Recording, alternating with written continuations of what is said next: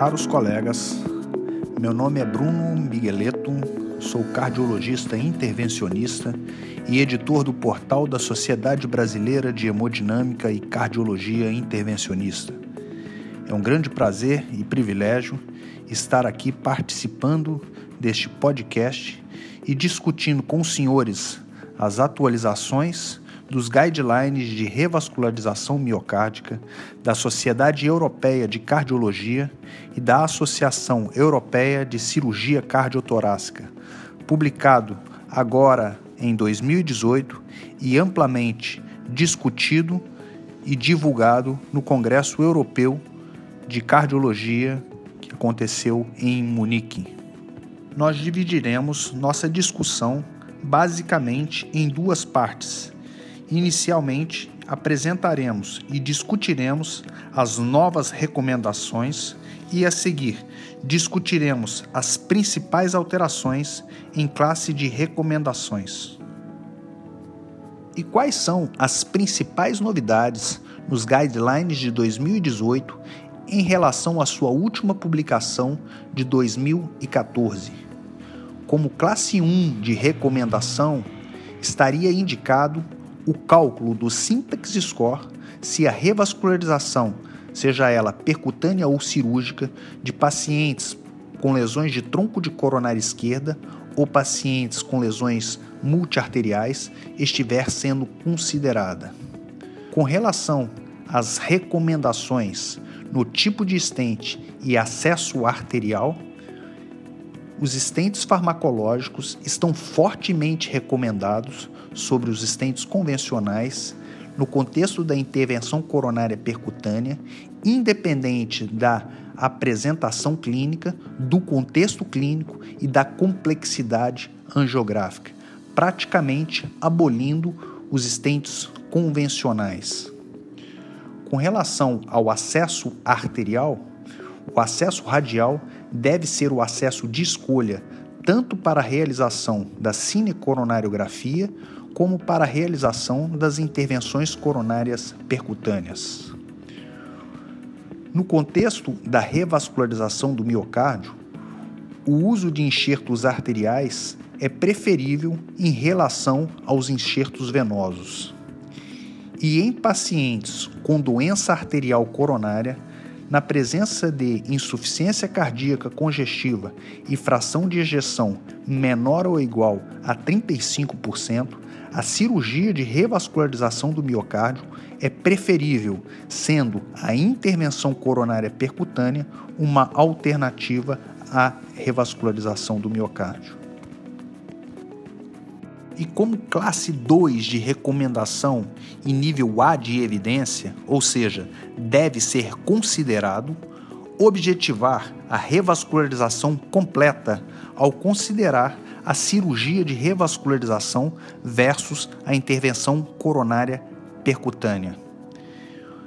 O volume anual sugerido para o operador para a realização de intervenção coronária percutânea em casos de lesões de tronco de coronária esquerda seria ao menos 25 casos por ano.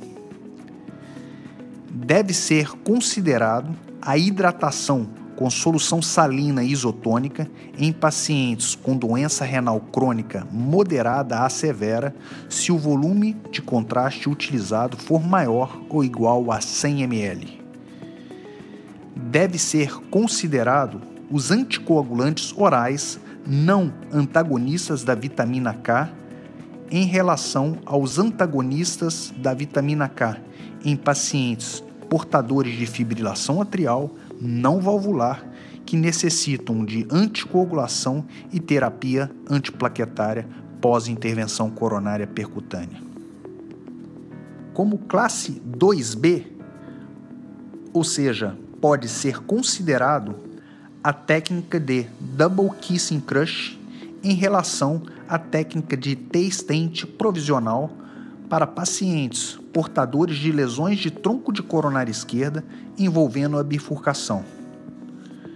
Pode ser considerado a utilização de inibidores de glicoproteína 2B3A para pacientes com síndrome coronariana aguda submetidos à intervenção coronária percutânea sem tratamento prévio com inibidores do receptor P2Y12. Dabigratan, na dose de 150 mg, é preferível sobre a dose de 110 mg quando combinado com um único agente antiplaquetário pós-intervenção coronária percutânea. Como classe 3, ou seja, não estaria recomendado a revascularização de rotina da artéria não relacionada ao infarto em pacientes com choque cardiogênico. E também não estaria recomendado a utilização dos suportes vasculares bioabsorvíveis para uso clínico fora do contexto de estudos clínicos. Nessa segunda parte, estaremos discutindo com os senhores as principais mudanças nas classes de recomendação. Tivemos o upgrade em quatro situações. Primeiro, para intervenção coronária percutânea de lesões em bifurcação, o implante de stent no vaso principal somente, seguido por angioplastia provisional com balão com ou sem stent no ramo lateral passa de classe 2A para classe 1. Segundo, a angiografia coronária imediata e a revascularização, se apropriada, em pacientes sobreviventes de parada cardiorrespiratória fora do ambiente hospitalar, com eletrocardiograma sugestivo de infarto agudo do miocárdio com elevação do segmento ST passa de classe 2A para classe 1. Terceiro, a avaliação de todos os pacientes para o risco de nefropatia induzida por contraste passa de classe 2A para classe 1, ressaltando que a hidratação adequada permanece como a principal medida para prevenção. E por último, a realização de OCT ou tomografia de coerência óptica para a otimização do implante de stent passa de classe 2B para classe 2A. Tivemos o rebaixamento de classe em algumas situações, sendo as mais importantes. A utilização de dispositivos de proteção distal para a intervenção coronária percutânea em lesões de ponte de safena passa de classe 1 para classe 2A. A intervenção coronária percutânea para pacientes multiarteriais portadores de diabetes mellitus com sintaxe score menor do que 23 passa de classe 2A para classe 2B. A utilização de testes de função plaquetária para guiar a interrupção da terapia antiplaquetária em pacientes que se submeterão à cirurgia cardíaca passa de classe 2A para classe 2B.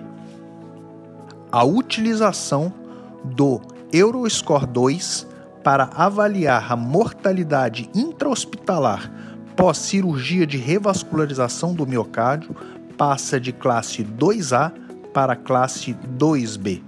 E para finalizar, gostaria de informá-los que este guideline encontra-se já disponível para download no website da Sociedade Europeia de Cardiologia.